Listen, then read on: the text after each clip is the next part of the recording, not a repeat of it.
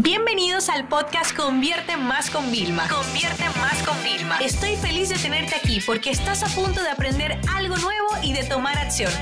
Así que prepárate para tu dosis diaria de estrategias, tácticas y herramientas para escalar tu negocio con fans, publicidad y contenidos. Hablemos de la importancia del lifetime value en tus clientes. Y probablemente nunca has escuchado este concepto si no estás trabajando directamente pues con publicidad, marca, ventas y no pasa nada. Estás en este podcast para poder aprender un poco de todo y cada día eh, tener más conocimientos que te ayuden a tomar mejores decisiones. La métrica del lifetime value yo la escuché, bueno, no cuando comencé realmente a vender online, sino cuando comencé a profesionalizar mi negocio digital. Y déjame decirte algo, en esta métrica básicamente lo que nosotros queremos saber es cuál es la media, o sea, cuál es el importe medio que pagan nuestros clientes a lo largo del tiempo. Es decir, cuando yo digo, por ejemplo, cuál es mi mejor cliente en Triunfa Gran, ¿ok? Bueno, pues mi mejor cliente en Triunfa Gran es un cliente que a lo largo del tiempo me ha gastado 200 dólares. No que se ha quedado solamente en el producto que tenemos de base de 50, ¿ok?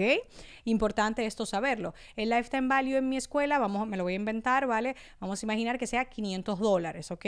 Pero no siempre empezó de esta forma. Y esto es algo que nosotros tenemos que irnos obsesionando con el tiempo, y te lo digo de corazón. Así como el average order value, que es la media, el ticket medio que pagan, que claro, cuando yo empecé mi negocio, quizás estaba en 47, 50, subió a 97, subió a 197, está en 247, sigue subiendo, o sea, por ponerte un caso, o sea, eso es importante, pero lo que te pagan a lo largo del tiempo es clave.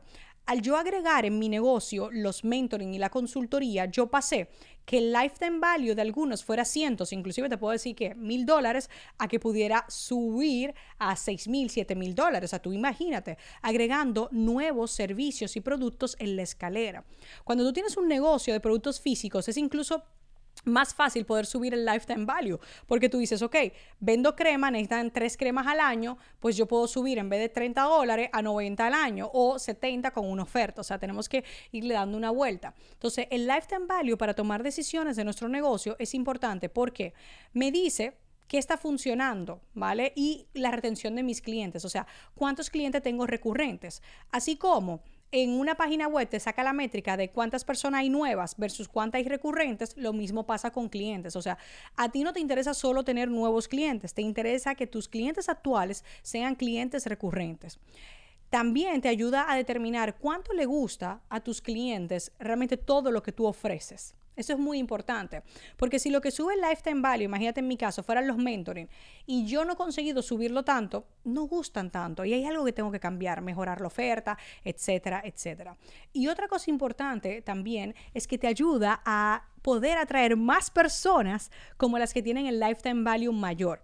Fíjate qué tan importante es esto del lifetime value, que al momento de nosotros hacer campañas de publicidad en Facebook, uno puede importar una base de teléfonos y una base de correos.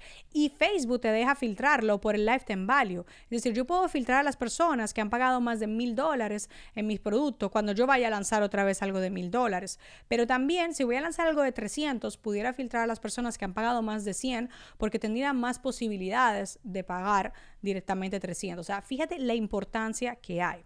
Entonces, vamos a hacer un pequeño cálculo. Si un cliente compra tus productos o servicios de tu negocio durante, vamos a decir, dos años, eso es más o menos el tiempo medio, y gasta mil dólares al año, ¿ok?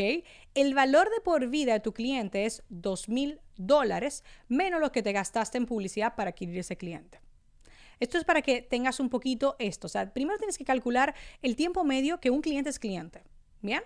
Claro, en mi negocio, como yo voy desarrollándome y voy creciendo y siempre voy enriqueciendo, pues claro, mi, mi tiempo es mayor. Pero en, por ejemplo, en personas que nada más venden el mismo servicio o que nada más tienen dos cursos que llevan años vendiendo nada más eso, el lifetime value, el tiempo, ¿vale? Es menor. ¿Por qué? Porque no tienen más oferta que darle tampoco. En mi caso, nosotros cada, o sea, cada vez se nos expande más porque yo tengo personas que comienzan desde Instagram y, llegan hasta servicios, vender, montar una agencia, etcétera. O sea, fíjate que tengo un camino interesante, ¿no? Entonces, bueno, espero que este episodio te haya abierto la mente, te haga calcular realmente cuál es el lifetime value que tienen los clientes contigo para tú poder determinar primero quiénes son ellos y cómo llegar a más como ellos para poder hacer que tu negocio crezca sin necesariamente crecer tanto los gastos. Esta sesión se acabó y ahora es tu turno de tomar acción. No te olvides suscribirte para recibir el mejor contenido diario de marketing, publicidad y ventas online.